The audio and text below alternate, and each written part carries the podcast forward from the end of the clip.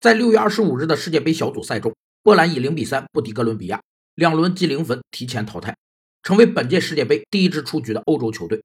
波兰在预选赛的表现非常出色，莱万多夫斯基以十六球成为世预赛欧洲区的头号射手。到了正赛，莱万却成了鸡肋。在职场中，那些有学历、有经验，但每天重复鸡肋式的工作内容，难以发挥专长和实现自我价值，迷茫不知出路的人们被称为鸡肋白领。鸡肋白领有四个特征：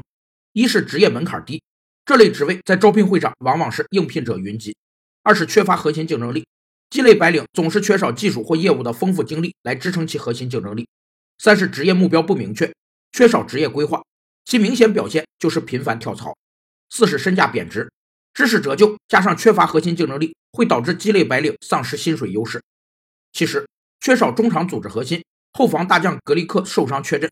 波兰的真正实力并不像非法排名那样强大。